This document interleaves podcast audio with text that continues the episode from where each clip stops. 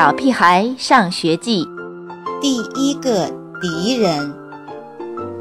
上学后，我的第一个敌人是睡觉。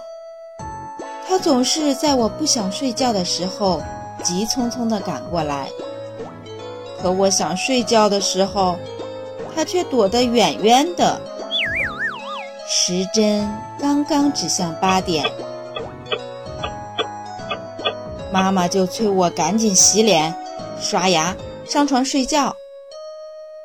我还不困呢，我正在玩变形金刚，而且是擎天柱和霸天虎大战之际。不困也要睡。妈妈站在我面前，和我争抢手里的变形金刚。可怜的变形金刚。你为什么不变成真正的擎天柱，带我一起飞到天上去呢？每天晚上写完作业后，我的时间少得可怜，好像刚刚打了个喷嚏，睡觉时间就到了。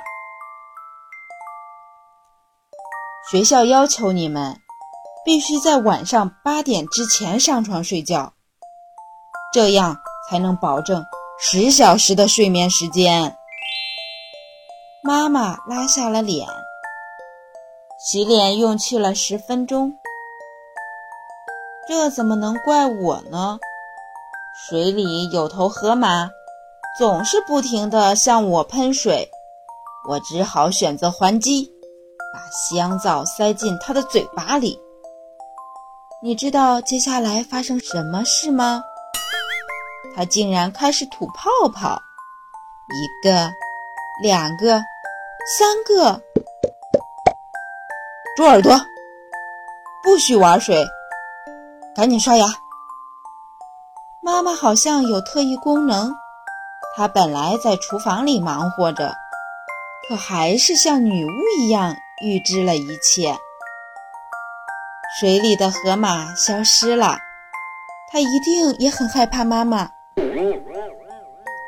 我开始乖乖地刷牙。你以为会从牙膏里挤出来一条蛇吗？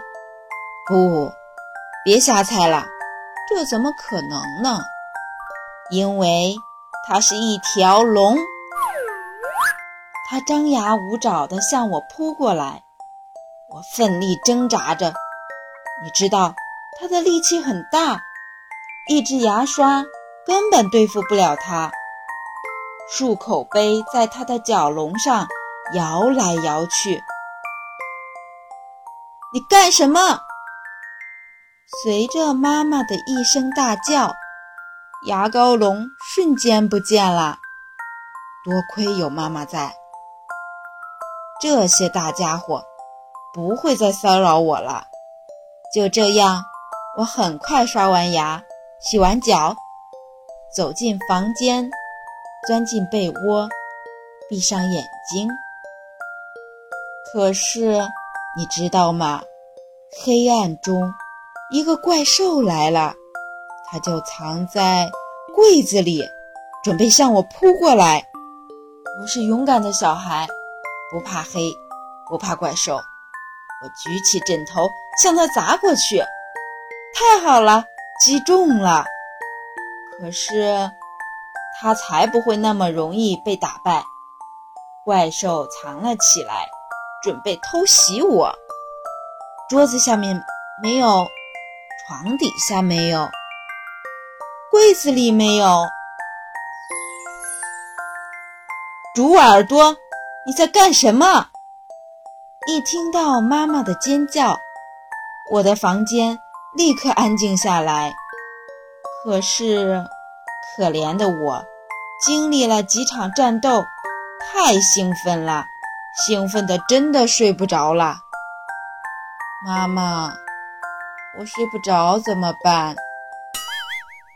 属羊，被窝里好像有很多毛毛虫，让我坐卧不宁，直到河马。牙膏龙、怪兽、毛毛虫和五百多只羊全都挤进我的梦里。当你和这么多怪兽战斗后，你必须要好好休息一下。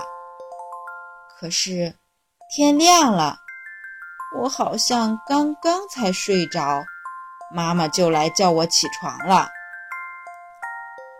你再让我睡一小会儿，就一小会儿。